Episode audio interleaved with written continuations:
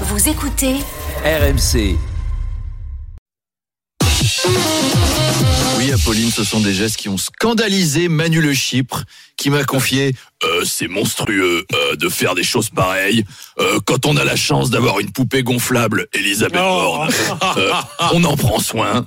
Moi, j'ai une poupée Angela Merkel et j'ai une Christine Lagarde gonflable. Mais si j'avais une Elisabeth, oh là là là là, alors là, euh, je la coifferais, euh, je lui parlerais si cave obligataire, euh, je lui mettrais des beaux habits marrons. Bon, si les manifestants veulent donner une seconde vie à cette poupée, ils peuvent l'envoyer à la rédaction. Elle sera bien traitée, je le garantis.